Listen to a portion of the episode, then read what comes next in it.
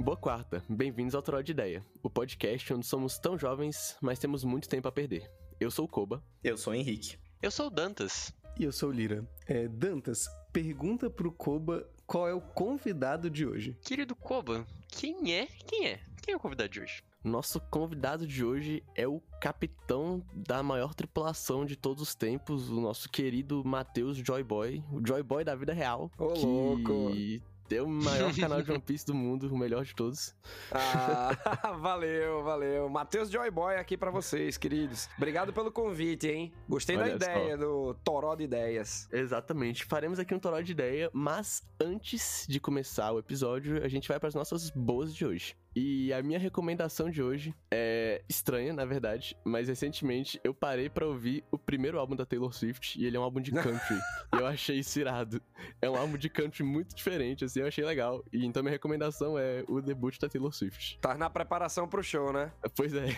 É, tô ligado. Pô, minha esposa ama, velho. Fissurada em Taylor Swift. Praticamente só escuta ela. Então Olha eu sei aí. do que você tá falando. Eu tenho conhecimento aí, ó, da, da causa.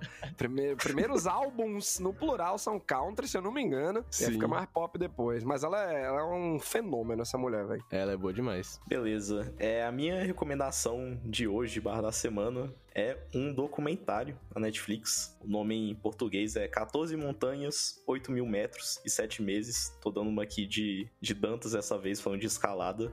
Mas, mas é muito irado o documentário. É sobre um, um montanhista nepalês. O nome dele, se não me engano, é Nimsidai. Não, não sei a pronúncia exata. Mas o cara é irado. Ele, tipo, parece ser sobre-humano. É só bizarro. Tipo, você, você vê ele fazendo as coisas no documentário e só não faz sentido que alguém é capaz fazer aquilo. Mas é, muito doido, recomendo. Eu, eu- eu lembrei do Tom Cruise no começo do Missão Impossível 2, o pior dos Missão Impossível, o menos bom. Que é o começo ele escalando a montanha, né? E eu também me lembrei de, de- daqueles exploradores que vão é, é, explorando aquelas cavernas, cara, que mal cabe o seu corpo. E o cara vai entrando, entrando, entrando. Nossa, eu tenho uma aflição daquilo, velho. Aí eu me lembrei é, dessas coisas com esse documentário. Eu fiquei curioso, que eu gosto de, de, de passar, de Passar passar, uns aflição, né? aperreios. É, passar é nessa aflição, ideia mesmo. Essa é É nessa ideia. Uma coisa curiosa Ah. desse do Tom Cruise é porque tem um. Ah, tem esses programas que é tipo, ah, convida um cara especialista em algo e ele vai falar sobre cena de filme. Aí eles convidaram. Acho que tipo um dos maiores escaladores hoje em dia, que é o Alex Onhold. E ele, ele deu um veredito, mano. Ele falou que essa cena do Tom Cruise é quase verdadeira. Porque ele faz um solo, né? Ele faz sem equipamento nenhum, ele só. A única parte não muito real é que ele só tem muita coragem, mano. Aquele ali tá meio fora do normal. É, é doideira. Eu li que ele até apagou, tem, tem uns cabos. é, Ele podia cair, os cabos iam segurar, né? Ele não cai. Mas os cabos Olha. parece que foram apagados digitalmente. Ele faz as coisas mais, tipo, na real mesmo, acho que é a partir do 4. Não, e ó, eu posso falar que mesmo caindo de corda já é uma parada muito assustadora. Mas enfim. É, agora já aproveitando aqui o gancho, falando a minha. Minha boa de hoje, minha recomendação é o é um desenho que saiu agora na Netflix dos mesmos criadores de Irmão do Jorel, que é o Acorda Carlo. E na verdade eu nem cheguei a eu nem cheguei a terminar o Irmão do Jorel. Eu nem vi tudo, assim, eu nunca fui muito fã. Mas, cara, esse Acorda Carlo é, tipo, perfeito. Ele é, tipo... Eu, eu acho até meio difícil um gringo acompanhar, porque ele tem umas referências que só brasileiro que, que mora aqui, viveu a vida toda Raiz, entenderia, brasileiro assim. raiz, entende? É, o brasileiro é raiz, cara. É, tipo, muito bom, assim. Eu recomendo pra qualquer pessoa, assim. É muito engraçado, é muito bom, assim. Véi, eu vi o primeiro episódio só e eu fiquei muito feliz, velho. Eu dei palas genuínas com ele. Foi é um ótimo desenho real, velho. Sim, total. É, bom, e a minha boa da semana é o jogo Legends of Runeterra, que eu não imaginava que eu jamais recomendaria pra alguém, mas ele é um bom substituto pra Hearthstone pra quem gosta de joguinho de carta e bem melhor que Hearthstone, você de fato consegue montar os decks e se divertir jogando o jogo. Não, da hora. É, também, tem, também tem uma boa aqui, viu? É, Manda aí, no- manda aí. No meu caso, eu ia falar da franquia Pânico, que eu vi os seis filmes recentemente, mas eu decidi pegar uma parada é, que eu já é, li há um tempinho, mas é, para trazer numa boa da semana, assim, no programa, eu acho mais importante, que é o, o quadrinho Regresso ao Éden. Foi publicado aqui pela editora Devi. E, pô, velho, é uma parada... É o Paco Roca o autor, e aí ele, ele conta a história da mãe dele, consequentemente dos tios e avós, na Espanha, na ditadura de Franco. E aí é uma galera, assim, é, é, passando fome e tal. E tem a história do drama da família, porque teve uma tia dele que ficou grávida na adolescência, e o, o- o pai era um, um, cara totalmente opressor dentro de casa. E a, a maneira que o, o, cara usa os recursos de quadrinização para contar a história é, é, fenomenal. Você lê as cinco primeiras páginas, você já fica, meu irmão, isso aqui é muito diferenciado, que negócio bonito. Eu acho que eu vou me emocionar com isso, com, com esse quadrinho. E no decorrer, velho, é, é muito raro estar tá chorando com um quadrinho. Aí, One Piece, grande amigo. Mas no Regresso ao Éden, eu, pô, me peguei uns dois momentos, assim, com o olho cheio d'água, velho. É muito forte. E muito bom, recomendo, leiam. Pô, que foda. nunca tinha ouvido falar, velho. Achei bem interessante a, a, temática. Então, Matheus, agora que a gente teve nossas boas da semana, diga Opa. aí qual que é a boa de hoje. A boa de hoje, a gente vai conversar aqui sobre a longevidade de certas obras e também pegar o One Piece como parâmetro e, enfim, e, é a régua. dissecando. Tudo, tudo é, você mede é, é, abaixo disso. É a, é a, régua, né? Se bem que tem umas paradas tipo Hajime no Ippo, né? Tá no volume 138. É, Detetive Conan tá por aí também. Passou dos 200, eu acho, Detetive Conan. É muito grande, velho. Mas é que é uma parada, assim, muito nichada lá no Japão, né? Eu acho que deve ter outras editoras publicando mundo afora, mas eu acho que é um fenômeno, assim, no Japão. É tipo, Doraemon. Faz um sucesso lá, mas aqui já é mais obscuro, né? E, pô, é, eu, eu pensei muito em falar sobre esse tema assim, porque eu tô notando uma tendência é, da, das editoras, acho que principalmente da Shonen Jump, é, pegando como base o Demon Slayer, né? Que acabou com 23 volumes, assim, no auge. Porque se o mangá tivesse sendo lançado no Japão enquanto tá chegando a segunda, a terceira, o filme, a terceira temporada, e aí vai vir a quarta. Pô, ia tá explodindo de venda, sabe? Eu, eu lembro até que na época do final de Demon Slayer, eu bolei umas teorias de que a Nezuko, ela ia ser o novo... ia ficar no lugar do Muzan, é, e... Ou, ou ela ia virar um pilar é, para resgatar o Tanjiro, algo do tipo assim, mas eu fiquei, pô, velho, que da hora, né? Dane-se a fanfic, pô. O negócio é que ela acabou o negócio no auge, assim. Fez um, um shonenzão. E aí tem é, certas obras, né? One Piece, por exemplo, 106 volumes já, desde 97. E, e tem umas obras que já estavam aí, tipo My Hero Academia, Black Clover, Jujutsu. O Jujutsu tá no volume 20 e pouco, mas acho que deve passar dos 30. E aí eu fico pensando, né? É, é vantajoso pra editora que tem uma obra que acabe com poucos volumes, porque tem coisa até que tá sendo franqueada, né? Tipo Dragon Ball com o Super, né? E o, o, Naruto agora com o Boruto. Mas eu queria saber o que é que vocês acham disso também. Por isso que eu, é, é, eu achei legal a gente falar desse tema. Cara, eu já vou chegar aqui abrindo com uma parada que eu acho que assim, eu acho assim extremamente admirável você acabar uma obra cedo. Tipo, o que fizeram com Demon Slayer, né? É, eu uhum. não, não, li Demon Slayer, eu não assisti o anime também, eu não sei. Eu comecei o anime e não, não me pegou, assim. Mas, cara, assim, ele ficou em primeiro lugar na, na lista de vendas da Jump anual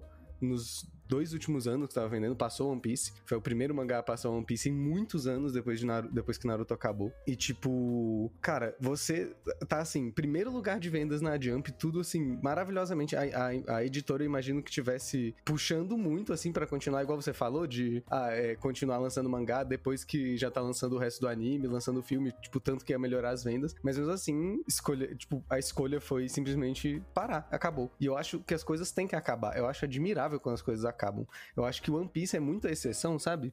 Você pega o próprio uhum. Naruto mesmo, cara, eu acho que sim, Naruto durou pelo menos uns 5 anos a mais do que, do que devia. Porque assim, é. fica nessa história de, ah, não, tem que vender, tem que vender, e fica ruim. Então, tipo, as coisas têm que acabar. É bom quando as coisas acabam. Eu acho que acabar, assim, igual aconteceu com Demon Slayer, eu acho incrível, assim. Acho muito foda. Eu, eu, eu, vou até aproveitar esse gancho, já pra deixar aqui meu pedido de desculpas a todos por não ter, veio, não, não, nem assistido, nem lido One Piece, mas é porque eu, eu, eu justamente não li por causa disso, porque ah, acho que na época que eu, Você é eu, eu diria que eu tinha mais paciência e mais, ah, mais energia assim para ver algo grande assim como One Piece, eu não quis ver porque eu senti, eu, eu tinha esse preconceito que eu jurava que era que nem Naruto, porque ah, eles devem estar tá enrolando só porque tá lucrando aí, então não vou querer ver, sabe? Tipo, eu fui é... meio que nesse preconceito, assim, sabe? Às vezes um editor, ele pode ficar influenciando o cara a... Fica... É o pulo pirata, né? Vai cutucando, uhum. cutucando até o piratinha, pum, cair do... pular do barril, pular fora. Porque o... é o caso do Dragon Ball, né? O Toriyama, ele queria ter terminado uh, uh, muitas vezes. Décadas e... atrás. Pois é, e tipo, ele foi até Majin Buu e ainda assim, não, pô, chama o cara pra supervisionar aqui, fazer uns argumentos que o Toyotaro desenha e é essa franquia, né? É, que você vê que é, mangá tem início, meio e fim. É, tem uma cronologia mais organizada, por mais que seja longo. É, mas ainda assim tá virando uma franquia, né? Então o Dragon Ball Super, uma hora ele vai acabar. Mas já já vai vir outro produto Dragon Ball. É, é por isso que eu acredito que isso vai acontecer com One Piece também. One Piece o é, um, Tio um... Piece? Famoso É, Tio Piece?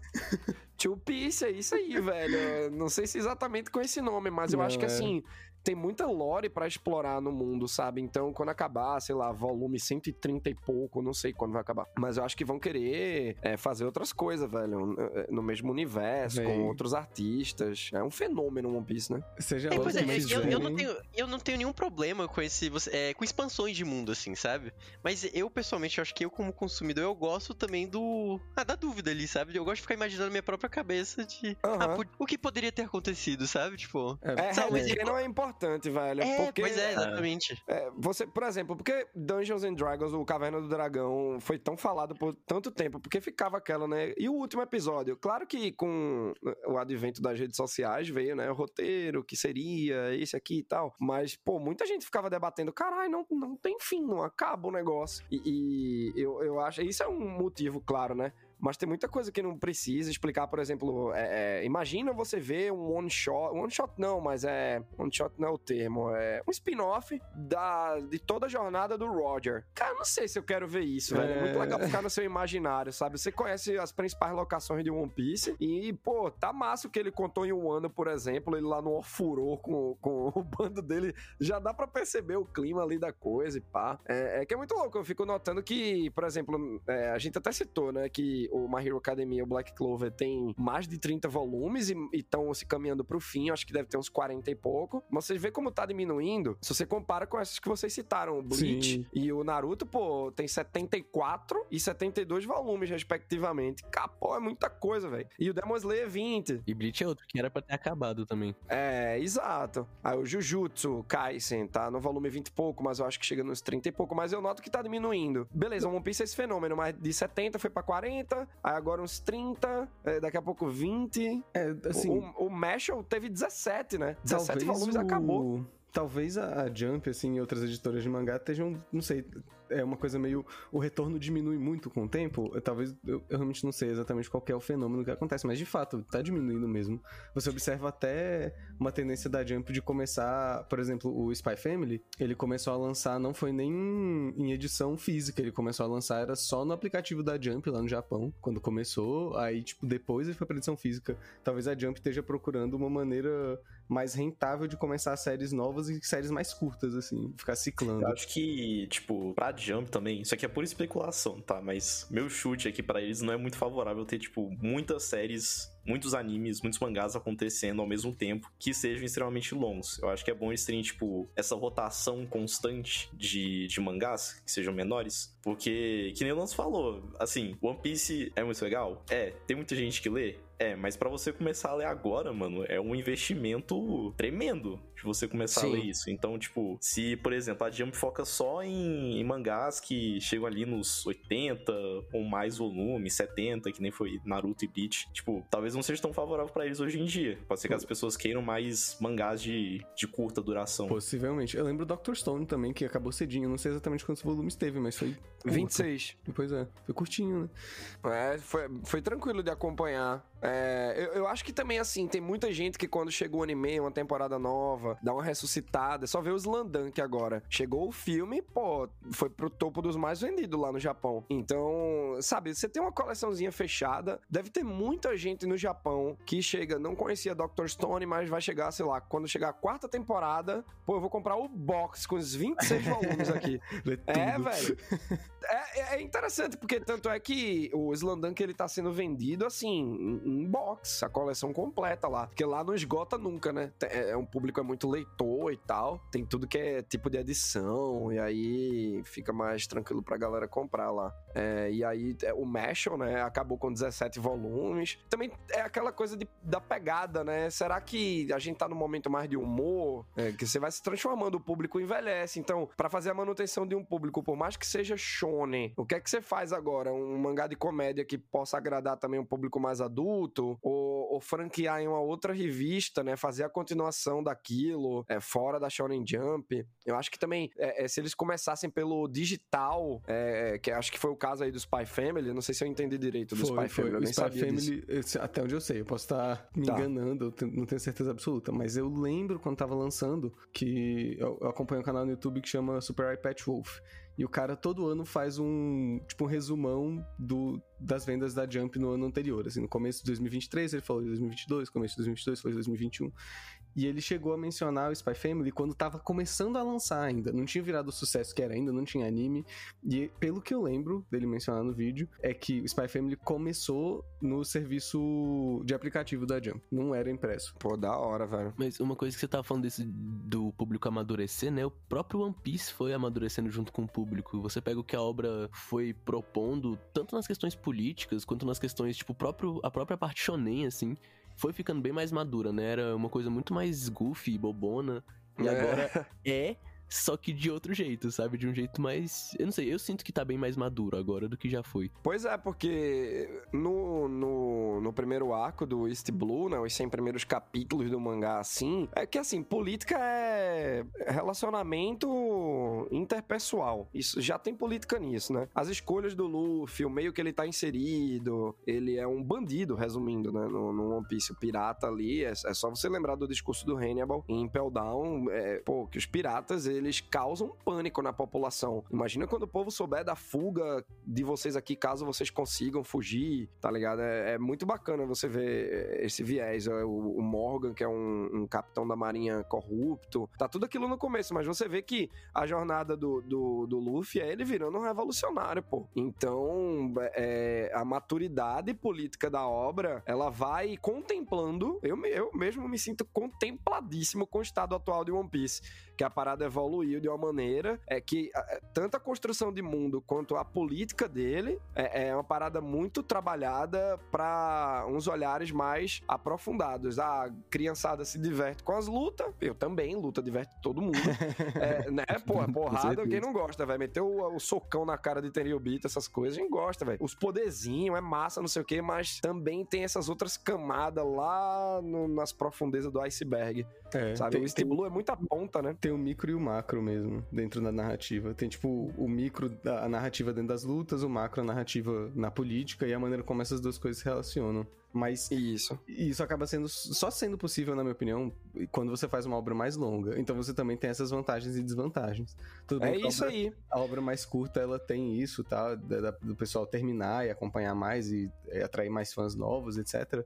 Só que, cara, quando você tem uma obra longa, assim, essa questão, esse relacionamento do micro com o macro, acho que se torna muito mais interessante. E isso, eu, eu acho o One Piece até justo ele ter esse tamanho todo, porque ele é muito bom. Com certeza. É, uma, uma, uma obra assim que eu fico em dúvida se deveria se expandir ou não, e aí eu só tô falando pela. Pela parte mercadológica, eu não sei como é as vendas pra Jump direito, mas o Black Clover, muita gente fala, pô, eu queria que desenvolvesse melhor o mundo, ou tal raça, pô, não sei se vai dar tempo, velho, porque talvez os editores te- estejam dizendo pro Yuki Tabata, isso não vai dar bom não. Finaliza a história, acho que já desenvolveu tudo muito bem, tem mais, vai passar dos 40 volumes e tá ótimo. Mas eu acho que, por exemplo, se o, o Yuki Tabata, o autor de Black Clover, pega pra expandir a obra dele no nível One Piece, carai, velho, ia ficar uma parada totalmente desgastante, sabe?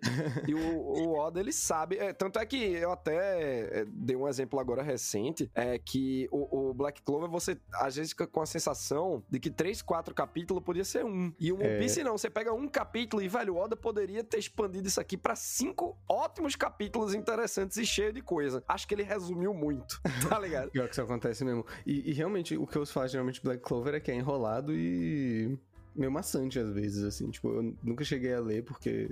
Por causa disso, porque eu não ouço falar tão bem. Mas é, é isso, nem todo mangá precisa ser One Piece também. Acho que se todo mangá fosse One Pois Piece, é. a maioria seria muito ruim. Acho que pouquíssimos mangás conseguem ser One Piece, na verdade. Inclusive, eu, eu ousaria dizer que, tipo, se o Oda aparecesse hoje em dia, tipo, não, não existe One Piece, ele chega hoje pra, pra Jump com essa ideia de ter One Piece, Eles não iam deixar o maluco fazer 100 volumes do negócio. Eles iam falar, não, termina isso aí com tipo 30, que tá legal já. Porque é muito fora da curva você ter algo desse tamanho. Sobre É, o e até, até os próprios autores, eles têm essa consciência, né? O Oda, ele não, não, me- não tava percebendo que o One Piece ia durar tanto. E aí o editor foi dizendo, pô, só desenvolve aí. Ele achou que, por exemplo, ia acabar em Alabasta. Diga aí onde tá, né? Alabasta é o quê? 24 volumes, pô.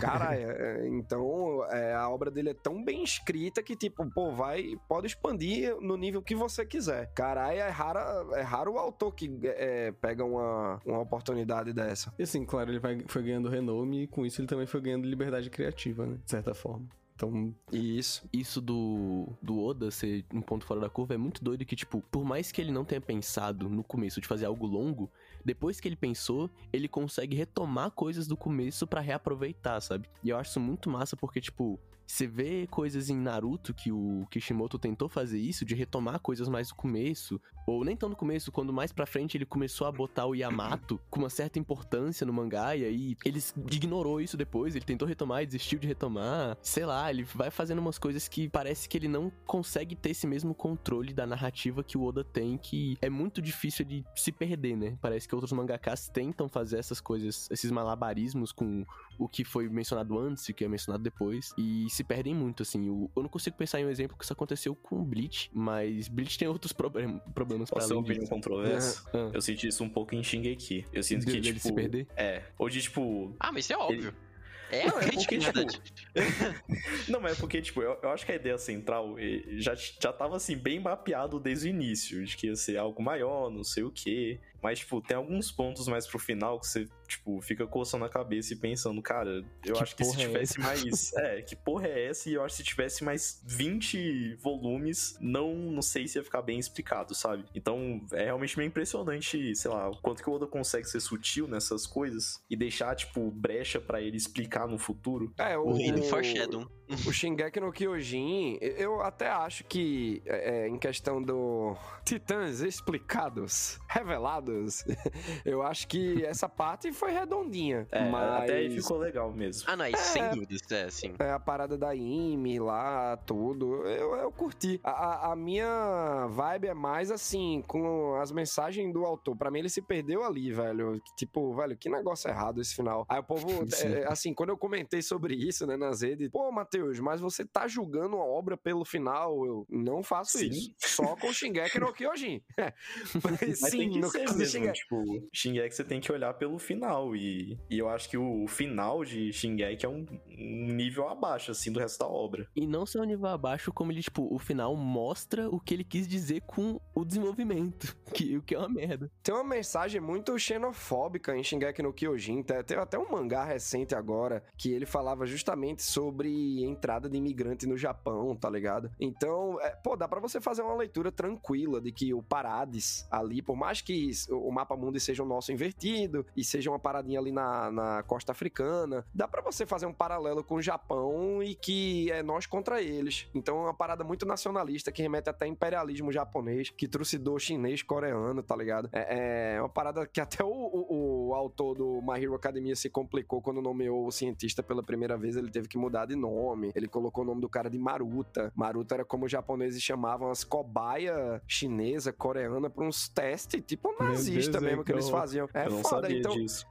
Então, é, pô, eu acho o final de Shingeki no Kyojin bastante problemático, velho. Eu não consigo me empolgar mais com nada. Pa- parei de assistir na famosa frase. Parei de ver. Não, eu li o mangá todo, mas o anime, eu tava até acompanhando a temporada final, parte 1, né? Já tá na parte 38 né, da, da temporada final. temporada final, agora, é- agora é pra Nossa, valer. Aí outro ponto sobre longevidade, o, o tanto que eles estão tentando tirar o leite da pedra com, com essa última parte do, do mangá, meu Deus do céu. É que remete àquilo, né? De que o anime ele dá uma venda pra o mangá. E aí eu acredito que vai ter, até dentro lá do Japão, uma galera que não vai curtir aquele final. e Que vai conhecer pelo anime, né? É. E é, Eu nossa, não sei é se eles vão mudar.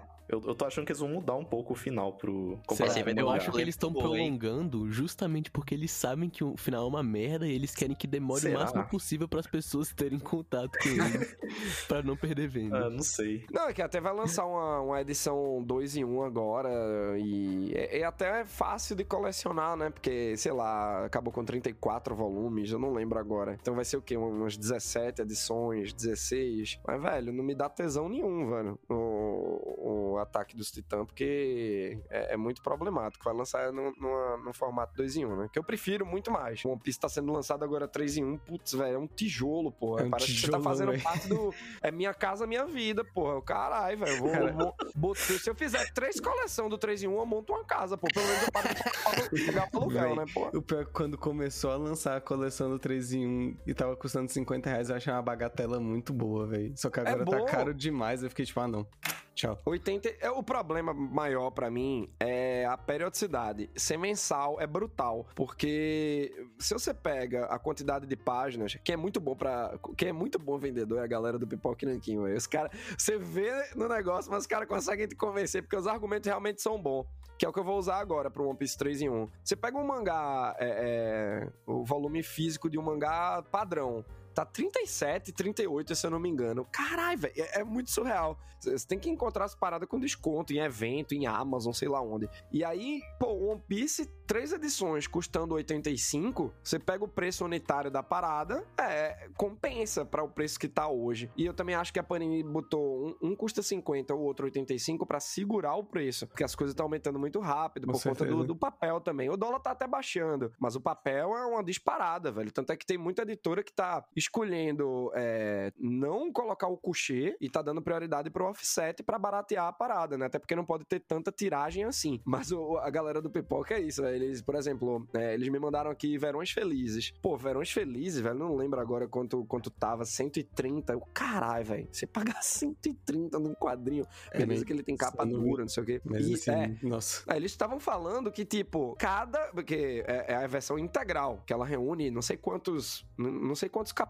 Cada capítulo, e, e lá fora, até aqui, foi vendido separadamente no formato capítulo. Cada uma sai por 18. Aí você fica, porra, é isso, velho. Vale a pena, tá ligado? Então, as estratégias das editoras, é, é, se aproveitando de certas longevidades de obra também, tá, tá sendo essa, velho. Com de- certeza, de né? Reduzir a Relançar. coleção. Eu lembro quando. Eu sou muito fã de Hunter x Hunter, né? Eu lembro quando a Panini. Não sei se foi a Panini. Não sei se é a Panini que imprime Hunter x Hunter, mas enfim. Acho que não. A é. JBC. JBC. Eu lembro quando a JBC. Isso bem antes do. Eu achei isso engraçado, né? Que foi antes do hiato acabar. Eles voltaram a lançar, né? Fizeram a reimpressão e tal. Só que, cara, foi muito rápido que vendeu, assim, porque hoje em dia eu já não acho o volume é, 3 pra comprar, por exemplo. Nossa. 3, 4. Isso dá reimpressão, né? Nem do original. Cara, é, é muito complicado o mercado da gente, velho, porque essa parada de reimpressão, é, eu entendo o lado das editoras, velho, mas chega a ser muito frustrante, né? Porque você precisa ter um, um público maior pra ter mais tiragem. Pô, você vê lá no Japão é impossível essas paradas tá esgotadas. Você chega numa, numa mangateria lá, um- um- um- uma livraria, né? Sei lá. Banca de revista. É uma banquinha do Japão. Pô, velho, eu quero comprar a coleção completa de Detective Conan. Cara, eu aposto que vai estar os 200 lá pra você É bem comprar, tá ligado? possível, é bem possível. Isso pra dar um exemplo bem esdrúxulo assim, assim, mas o Hunter x Hunter, pô, vai estar lá, os 36 volumes, a, a- o Demon Slayer vai ter os 23 com as novel, com os databook. Aí aqui a gente passa por essas coisas porque as editoras estão tendo que se renovar, né? E aí é por isso que eu acho massa hoje em dia o formato de álbum. É, é, é- pô, é uma história só. É, é- é tipo a diferença de filme pra série. É até mais fácil você acompanhar. Pô, é só ver um, um filme, é aqui, começo, meio e fim. É esse quadrinho aqui, pá, beleza. Tipo o Verões Felizes que eu falei antes. E aí a editora tipo a Panini, JBC, que lança umas paradas seriadas longa, velho, é uma dor de cabeça, porque a relação com o público é a galera tá cobrando. Pô, cadê a edição 3 de Cadê? Hunter x Hunter? Cadê? Não tem. É, Bora. É, porra. complicado, hein? É Quis os realmente números um, complicado. velho. Eu quis, no Natal passado, dar de presente pro meu sobrinho é, um- um- dois número um de não sei o quê. É, e aí não tinha, velho. Caralho. Não Quer tem. dizer que quando eu- você Eu vai começar a ler uma parada do dois? Eu já, dá, eu já vou agradecer o Koba aqui. Eu só tenho o- a edição de Hunter x Hunter porque ele foi em um sebo e ele encontrou em espanhol e me deu. Não tinha em português. Muito bom. É, eu a minha tá atualizadinha. Ela tava no papel jornal lá, o Pisa Ficou lá em Recife. Aí eu atualizei ela pra, pra o offset. Teve umas edições aí que a JBC mandou, mas a maioria eu comprei porque, pô, é uma, é uma obra muito. É um absurdo, velho. Quinta essencial, hein? É, Importantíssimo. nossa, é, é muito bom, velho, é muito bom. E, Inclusive, eu acho que o, o Togashi, ele desenvolve o poderzinho como ninguém. Não, com Eu acho certeza. que o Oda ele é apenas bom. Você vai. Eu até tava falando outro dia que, pô, as categorias de, da- dos frutos do diabo de One Piece. Logia, Zoan, beleza. Chega assim- o Paramess, é o resto, tá ligado? Véi, Pô. é bem, eu acho bem esdrúxulo. É porque depois que você outros. lê, depois que você lê Hunter x Hunter, tudo fica meio esdrúxulo, velho. Todo mundo fala que Jujutsu nem tanto, mas depois de Hunter É, x Hunter, Hunter, Hunter sabe fazer poderzinho como ninguém, velho. Eu acho que Jujutsu, ele tenta ser um Hunter x Hunter, mas assim, cara, ele tem o Ele caminho, sabe que você corrido. vê o caminho? Ele faz Pô, bem corrida. É, o cara, o cara tá trilhando um caminho aí, ó. Ele tá indo naquela trilha que o Togashi já desbravou. Só que aí ele se perde no Monte Fuji, tá ligado? E, e cai numa caverna e, pô, porque tem umas coisas, velho, tipo, não, isso não era pra estar em Jujutsu. Tem um desenvolvimento do poder do Hakari Kinji. Caralho, velho, é uma parada com caça-níquel. Aí quando ele faz o jackpot, ele, ele se cura. Então, se ele perde até a cabeça dele, a cabeça volta. Aí torna ele bem apelão, mas ele depende da sorte. Só que ele sabe brincar com probabilidade. É o caralho, velho. Mas a explicação que ele dá é, é- é- as telas que tá lá no mangá é tipo, parece um PowerPoint, pô. Ó, aqui, ó. Vamos o poder desse cara. E uma parada assim, por exemplo, o, o- essa parada de usar sorte é interessante. O Togashi já fez isso de certa forma, né? Com o Kaito. Então, tipo, É. você olha, você fica tipo, hum, será? Será que é tão novidade? E sei lá, essa coisa de. Isso é uma coisa, na verdade, que me dá agonia em vários mangás. Quando alguém tem poderzinho de sorte, assim, eu sempre fico meio com o pé atrás, porque eu falo, véi, a sorte é o que o autor quiser que aconteça. Então, Exatamente, eu tenho muito problema com isso. Eu, eu não entendo, tipo, o conceito da, da habilidade da pessoa ser só sorte. Mano, tipo, é o que o cara quiser. Tem umas coisas esdrúxulas dessa, ah, não é só nos mangá não, velho. Eu falei pra vocês que eu tava acompanhando a franquia Pânico agora, velho. Tem umas facadas que você fica, fudeu, a pessoa morreu. E aí, até no final, além da pessoa ter sobrevivido, a pessoa tá lá na ambulância, tá ligado? Aqueles, aquelas mantinhas, cobertor de quem é, passou por um acidente e tá na ambulância. A pessoa tá lá conversando, eu, caralho, velho, você foi brutalmente esfaqueado aqui, velho. Como é que você tá vivo, tá ligado? É, é- ne- Nesses eu acho que, que agrega pra obra ser, ser É, escrachado pois é, demais. é porque Tipo, pânico, absurdo. o pânico ele surfa na onda do trash. E, e- e não É. trash no sentido ruim, é o trash perfeito, eu adoro trash. Pô. E se não tem essas coisas, você não, sabe, você acaba levando muito a sério o universo. Você É. tem que realmente perceber essa, essa esquisitice. É legal que a gente começou falando de mangá, mas, pô, se você vê assim, sobre longevidade, dá pra você falar muito até sobre as franquias, é, que tá tudo virando franquia, que a gente até comentou de Boruto e Dragon Ball Super, mas indo pra filme, tipo, Missão Impossível tá no 7, parte 1, o Indiana Jones chegou o 5 agora, Star Wars já estão pensando no episódio 10. Aí você fica, é realmente necessário? O Slasher mesmo, ele se desgastou todo, aí por isso que a parada de Pânico é muito boa, porque reinventou, né, se satiriza e tal, e, e tem um espaçamento muito grande de um filme pro outro, tirando 1 e 2 e o 5 e 6, né, que é um ano depois do outro, mas é, se renova muito, velho, o 5 e o 6 é uma parada assim, o cara é melhor do que o 2, o 3 e o 4, que foram dirigidos pelo Wes Craven, o, o criador do Fred Krueger e, e também diretor do original. Pô, o 5 e 6 é uma parada assim, nível original, só não supera o original, que é o original que é, lançou a parada toda, né? Mas eu acho que é, é- é Pânico é o One Piece dos slashers. Caralho. é, é- é longo. Em questão de. Talvez, só são talvez. seis, né? Mas é, é, tá mais de 25 anos aí. E, pô, tá conseguindo melhorar a fórmula até. Mas é, tem muita coisa, tipo boneco assassino. Pô, eu tinha medo genuíno daquilo. E as coisas que fazem hoje em dia, eu fico, pô, velho. Cara- o, o conceito da hora do pesadelo também. é, Essa acho que vai se coisa- perdendo. Essa coisa da, da franquia, franquealização das paradas é medonho, velho. Nossa senhora, eu tô, tô com vontade de morrer ultimamente, porque tudo que lança é pra montar. Ou é pra montar a franquia, ou é coisa de franquia. Então você observa. Nostálgico. Nostálgico. O filme da Barbie. Toda né? nostalgia. E, e o filme da Barbie, e aí por conta do filme da Barbie já estão começando a produção do filme do Hot Wheels e tudo Caralho. pra. é, Eu, defendo, eu defendo o filme do Hot Wheels, isso Eu vai ser muito o filme do foda, Hot cara. Wheels Eu não. Eu defendo defendo só se ele for uma provavelmente- continuação daquele antigo lá da de. Acceleracers. É, só, só vale se for da continuação da Acceleracer, senão Se não, bomba. Sai daqui. Caramba, eu nem tava sabendo desse filme do, do Hot Wheels. É, Mas eles estão querendo é- fazer. Existe uma análise aí, né, de que o, o- cinema, ele tá, tá implodindo. Velho, eu amei o podcast de vocês, que é tipo toró de ideia. A gente começa falando de mangá, já tá falando de cinema aqui. E, e você vê É que a Marvel isso, que começou. É sobre isso, né, A? Marvel que começou. Do Eu ia comentar da Marvel começou, agora. velho. Sim. Teve, te- uma, um- tem a tentativa de franquear é, é, o universo do horror, que até Tom Cruise fez o filme da Múmia, só que foi uma bosta e pá. E aí a galera tá tentando pegar coisa tentando antiga, fazer só que tá desgastando. Nem Véi. Star Wars tá conseguindo fazer coisa boa, velho. A aí a- a, Marvel- greve da- dos roteiristas agora e dos atores... E dos atores. Vai parar Velho, agora. mostra que, tipo, a parada tá implodindo, tá ligado? Que tem que se valorizar aquele cinema, tipo o Nolan com Oppenheimer agora. Velho, é, é triste. Eu, eu acredito que o marketing foi até legal, mas não vai bater bilhão, provavelmente. E eu, parece que é o que toda distribuidora quer que bata, velho. Bilhão. Nem Tem. todo filme vai bater bilhão, principalmente lançando tudo ao mesmo tempo, pô. Tem que ser bilionário e tem que tirar a franquia. Senão foi, senão foi fracasso. Não sei se, se vocês chegaram a ver, mas é porque está gravando isso há poucos dias de ser a estreia de, de Barbie e Oppenheimer.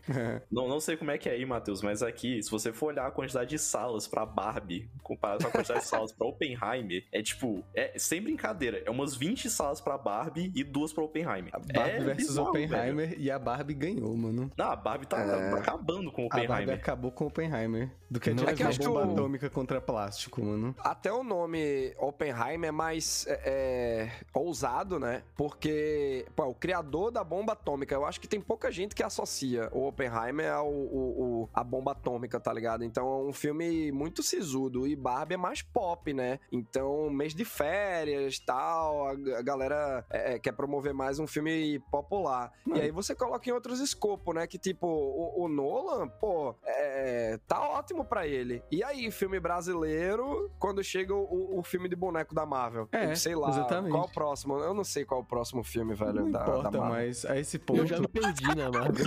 Isso aí, velho. É, tipo, Foda-se, só, só, vai saindo a cadeia de produção lá da Marvel. Véi, eu É, gosto véi. muito que os caras eles doaram a alma pra fazer o, o arco lá do da Guerra Infinita e tal. Eles, os caras doaram a alma, assim, porque eles fecharam ali, mas agora não consegue fazer mais nada, sabe? Acabou toda a mandinga É, que eles tinham. sim, é véi, impossível. E, tipo, ainda tá umas bizarrices, que eu não sei se vocês viram que a abertura de Invasão Nossa, Secreta foi velho. feita Sim. com IA, velho. Que Sim, Cara, esquisitaço, mano. Sério? esquisitaço. É Sim, ofensivo aquilo, velho. É, É ofensivo, E é uma resposta, é uma resposta muito é, é, de como tá sendo a, a, a visão do alto escalão pra essa greve, por exemplo. Porque, pô, a greve dos roteiristas acontecendo, abertura em inteligência artificial. Aí o Bob Iger, que é o- até o CEO da Disney, ele fala: ah, é, não, deixa a galera, quando eles começarem a morrer de fome e perder as casas, eles voltam pra trabalhar. Velho, eu não sei se vocês viram a declaração do, do ator do Hellboy. Muito bom que ele vai falando, motherfucker. O cara, velho. Ele é muito foda, Total assim. Samuel. Jackson em, em Pulp Fiction, tá ligado? Bad motherfucker, ele falando lá. O cara, é da hora isso aqui, velho. Mas você, pô, é, é isso aí. É- é, se você for querer resolver tudo sempre, não, vamos conversar, pô, a galera tá montando em cima e tá sendo opressor e cruel, velho. Então a luta precisa ser muito é, é, enérgica, né? Cheia de energia, eu quero dizer. E aí, eu gostei muito da declaração do. do é, o Perlman, né? Eu não lembro o nome dele agora. Uma coisa que eu achei foda também, que tem um canal que eu não acompanho tanto, minha namorada que gosta, que é PH Santos, eu acho o nome dele. Que Ele é massa. Ele faz vídeo de cinema, esse bicho manda pra caralho. E ele fez um vídeo sobre a greve, né? E ele tava falando que, tipo, um rolê que pouca gente tá percebendo é o rolê de como o, a inteligência artificial vai interferir com os roteiros. Porque você, como roteirista, se você faz um roteiro e o roteiro do jeito que você fez é usado pro filme, você vai receber X. Se tem que passar por alguma revisão, você recebe um pouco menos. Se tem que passar por duas revisões, você recebe um pouco menos. Então, se tipo, se você pega esse roteiro e vai botando pra inteligência artificial pra revisar, você faz a outra pessoa receber menos e não paga outra pessoa, sabe? Então, tipo, é um, sei lá, velho, um buraco sem fundo de, de bilionário. Mas é-. É, é a, é a vingança da tecnologia, velho. Eu tive um- uma, uma cadeira, né, uma disciplina na época que eu fiz faculdade. Tinha até o professor lá, grande Clilton Galamba. Ele promoveu uma vez um debate na sala sobre a vingança da tecnologia, que era uma parada para ajudar a gente. E, por exemplo, você pega o caso do carro, é, é para locomover a gente rápido do ponto A pro ponto B, né? Pra gente ganhar tempo. Aí, o que é que surge por conta muito assim, burguesia, capitalismo, como se administra as coisas, um pensamento mais retrógrado do, do que é melhor. Por exemplo, é, vamos fazer mais vias. E aí tem um pensamento de arquitetura, eu já conheci em outra época da minha vida uma galera de arquitetura, aprendi umas coisas, que quando você constrói mais vias, os carros vão ocupar aquilo, aquele espaço, velho. Vai ter cada vez mais carros e aí vai vir o trânsito, que é a vingança da tecnologia. Então, tipo, tá rolando a uberização de tudo, velho. Antes tinha porteiro de shopping, né, que ficava na cabininha, hoje é só cancela automática. Então, é, já já, pô, eu sou, eu faço é, live na Twitch. Daqui a pouco vai ter stream automático, que uma mesma empresa vai gerir 10 robôs para fazer live e a galera vai bater palma, Isso, velho. Porque ainda mais isso é com- Ainda mais com um VTuber, assim, que faz tanto sucesso, velho. Você não precisa nem fazer um AI que seja uma pessoa. Você só faz Meu um Deus, AI um que é um, VTuber, um VTuber. que é uma inteligência artificial, cara. Acabou. É, já, Mano, já meu Se vocês soubessem, se é vocês soubessem, isso já tá acontecendo. Gente, isso Eu já entendo está pelo lado, eu entendo pelo lado de que algumas pessoas mais introvertidas queriam estar streamando e mostrando um pouco da emoção. É, é tudo é camada, né? Tudo, tudo é, é debate, tudo é estudo. Mas o jeito que a inteligência artificial tá chegando e como a burguesia gosta de é, é, idiotizar a população pra acreditar que aquilo é massa, porra, velho, é, é preocupante porque roteiro já já vai ser feito por IA. Você vê a fase 4 da Marvel, como teve um monte de coisa que já era, né, uma fórmula, e aí ficou mais enlatado ainda. Eles não estão preocupados com qualidade. Se tiver, se a inteligência artificial conseguir reverter no tal do bilhão que a gente tava falando, os caras não vão contratar roteirista, diretor, nada, velho, nem ator, velho. É, é, cria aqui um filme dos Vingadores pra mim. Porra, aí vai criar um filme de duas horas e meia, com um roteirinho e tal. É, é, é foda. Por isso que a gente. Por isso que essa greve é importante pra caramba, por Com exemplo. certeza, especialmente com a aderência dos atores. Mas ainda tá- você tava falando que isso já tá acontecendo, velho? Como, assim? Ah, mano, já tem gente que já tá fazendo aí os robôs fazendo live, velho. Só a galera que não sabe que é, que é robô, mas já tá rolando. Que Eu isso? não sei se tá É, tão se- popular quanto alguns VTubers, mas eu já vi, eu já, já dei uma lida assim que já tá rolando. É, É. Black Mirror pra caramba, né, velho? É, caralho. Nossa É senhora. bastante. Eu ouvi falar só do, da live que era. Eu não sei se vocês ouviram falar disso. Uma live na Twitch que era um episódio de Seinfeld, aquela série de comédia, só que infinito, nunca acabava. E aí uma AI fi- fica gerando mais episódio pra sempre. Só que tipo, é uma Meu merda. É um Deus. episódio muito ruim. só que é Nossa. isso, tipo, é a live infinita de Seinfeld. Eu acho que ela foi derrubada, porque fizeram uma, alguma Sabe, piada sabe o que extremamente deviam, deviam fazer isso? Fazer isso com Grey's Anatomy, mano. Não One fazer. Já nem precisa da IA inventar nada, né? Ela já é infinita por natureza. É o Exatamente. drama médico. Isso é drama médico, velho. Caralho, Pura e velho. simplesmente. Tem One Piece dos slashers e One Piece do drama médico. Aí- Pô, eu nunca vi Grey's Anatomy, velho. Nem eu. E- Nossa, nem eu também- nem Eu só sei que são 19 temporadas agora, sem Cara. previsão de acabar. é, nossa, É, Como é que velho. E acaba cada um negócio temporada. desse, velho? A- a- a- literalmente a personagem principal já morreu umas duas vezes e foi revivida. É tipo, é, é um drama médico. Até o médico lá, né? O spoiler de Grey's Anatomy é que todo mundo vai morrer eventualmente, né? Sim. Ah, essa é a história das vidas só da gente, né? Mas, também. mas na série, é a velho. vida real. Só, é, só que aí são os atores realmente. Sim, mas é uma coisa que eu, pensando que vocês estavam falando antes do da greve e tal, porque, tipo, assim, eu sempre volto nisso, mas é que eu acho importante voltar nisso, que ter gente precisando de emprego é o que a galera quer, sabe? Então, tipo, eles querem que a galera fique fudida, que nem o CEO aí da Disney falou, tipo, ah, velho, quando eles estiverem com fome, eles vão voltar. E Marx chamava isso de exército industrial de reserva, que é quando você tem um exército de pessoas, uma multidão de pessoas precisando de emprego, e como tem muita gente precisando de emprego, você não precisa garantir direito nenhum, porque a pessoa vai pedir direito, você demite ela, porque tem outra pessoa na fila. E é isso que estão tentando fazer com os roteiristas, sabe? Estão tentando é, botar o máximo de gente fudida com o mínimo de gente contratada pra poder é, zoar cada vez mais com essa galera. Então, Pois é. enfim, E Fico quando puto. o exército industrial de reserva se torna automatizado, aí. Aí acabou. mais. Tem mais, acabou. acabou. Não sei. Aí não sei, velho. Eu acho que, tipo, todas as séries longevas, assim, tinham que aderir à mesma. Mesma. Qual é o nome? Mesma trope de Doctor Who, assim, que, tipo. Ah, o, o- tem que mudar de ator porque ele é idoso, ele vai morrer Não, não. O, o personagem regenera e vira outra pessoa. Mas é o mesmo personagem, só que é outra Aí pessoa. acabou as regenerações, tudo bem, a gente bota mais. A gente É bota outra pessoa agora. Agora é É. mais outra pessoa. Eu, eu acho que é, a, a- a gente sabe que quando o capitalismo entra em crise, né, vem o fascismo. E aí eu, eu percebo muito assim que com a evolução tecnológica o capitalismo vai entrar em, em diversos tipos de crise diferentes, tipo inteligência artificial, é, vai a, a uberização de todas as profissões, sabe, de, de maneira geral. E, e aí, velho, aí que eu acho que ou, ou ou é revolução ou é morrer de fome. Vai chegar num estado que vai ser esse. Ou todo mundo se une, entendendo qual é o verdadeiro inimigo e rola uma revolução. Ou então, velho, é, é- todo mundo vai passar fome, velho. Porque, por exemplo, eu ganho pelo que a galera me manda em live. E aí, se tem um. um- um- vamos, vamos dizer que eu tô com. Que eu comecei, que o cenário não é esse. Eu, quero ser streamer. Pô, eu vou competir com os robôs, que é tudo muito mais é, é, tecnológico. O robô que não precisa descansar, robô Pois que não é. precisa comer, robô que não precisa parar, fica fazendo live o dia inteiro, 24 horas por dia, não tem competição, velho. Não tem.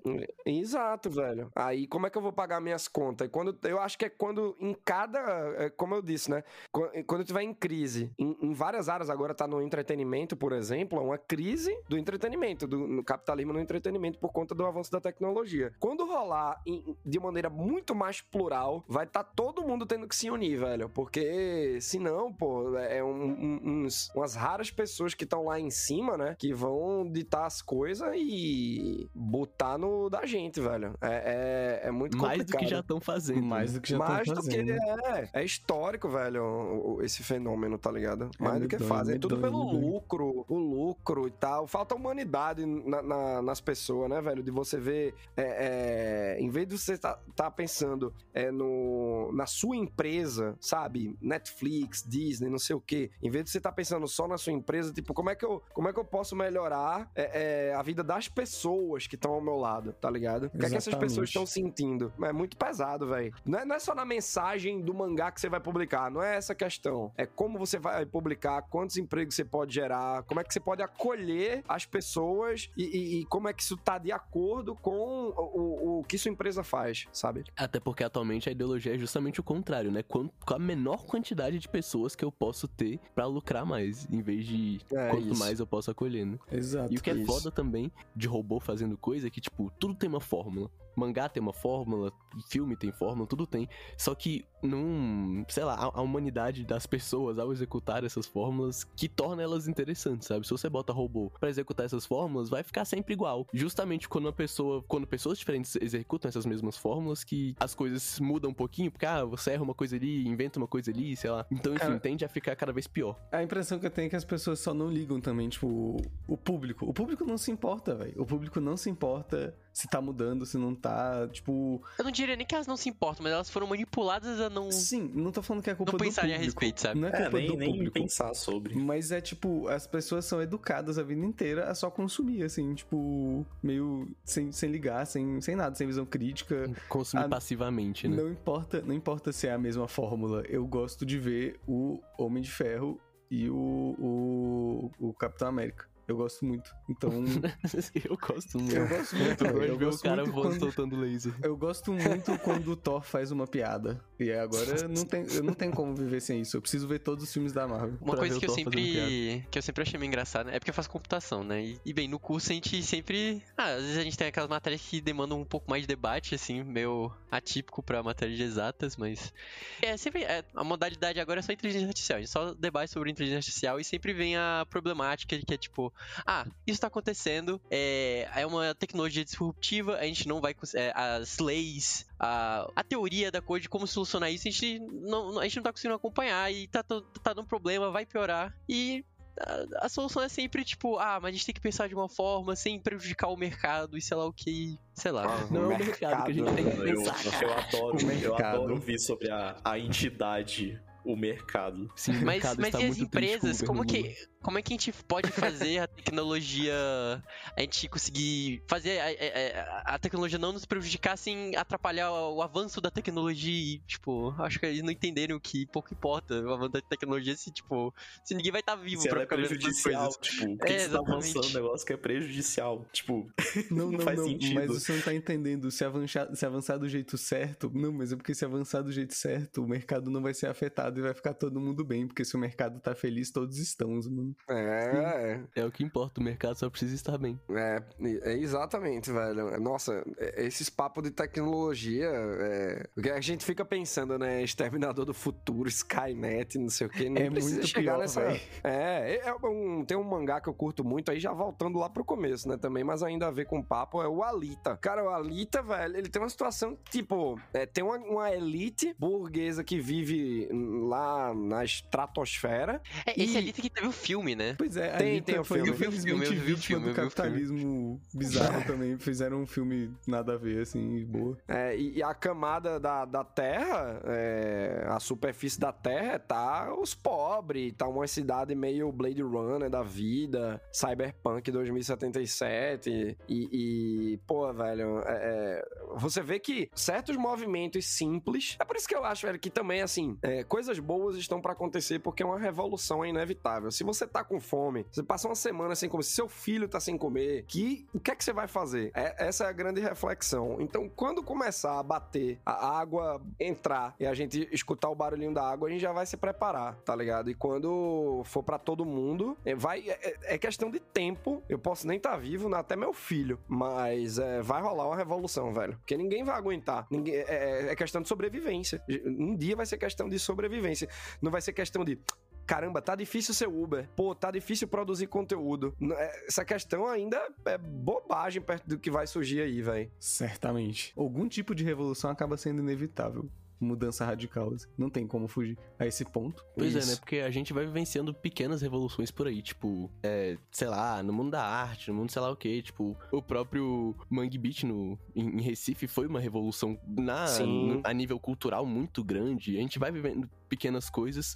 Só que a gente vai percebendo também, porque, tipo, beleza, teve aquele momento foda em que mudou muito a cultura recifense e, em, tipo, refletiu no Brasil inteiro, mas aí foi suprimido de novo pela cultura de massa. Então a gente percebe que se não tem uma, uma coisa que mude radicalmente tudo, essas pequenas coisas só vão ser momentâneas, né? Elas não serão longevas. É, pois é. Porque tudo é você querer. é, é, você vê o sertanejo universitário, é sertanejo de, de uma maneira geral, como tá hoje em dia, né? Que é uma parada totalmente assim. É, é um Ctrl-C, Ctrl-V, e, e a- as músicas quase tudo igual, e tem todo um, um- um projeto por trás, né? É, até dominação Sim. cultural, você vê o São João lá de, porra, do meu país, Pernambuco, pô dando espaço pro, pros sertanejos, não dá, né? A própria Elba Ramalho, que eu tive um- uns, né, umas críticas a ela aí meses antes aí, mas, pô, eu achei muito bem colocado ela lá falando que, é, como assim, velho? Não tem fulano, não sei o que e tal, forró pé de serra, vai botar o sertanejo, porque lá na festa deles não tem espaço pra gente. Se pelo menos houvesse uma troca, tá ligado? Mas não Fato. tem, velho. Só os caras cada fato, vez mais fato. ocupando esse espaço, pô. Com certeza. Nossa, eu não tinha visto essa fala dela. Muito importante, velho. E é uma dominação cultural não é de uma determinada região, é do agronegócio, de burguesia e os caramba, pô. É, o agro espalhando suas raízes insidiosas, mano. Não tem como escapar. É, tá vendo como tudo leva pra revolução? Que um dia vai ter, a gente terminou falando, pô. Caralho, amei, torou de ideia, velho. Já quero, tem que ser o podcast número um aí de todas as, todas as plataformas. Ó, aprovado isso. por Matheus Joyboy, gente. Aí, ó.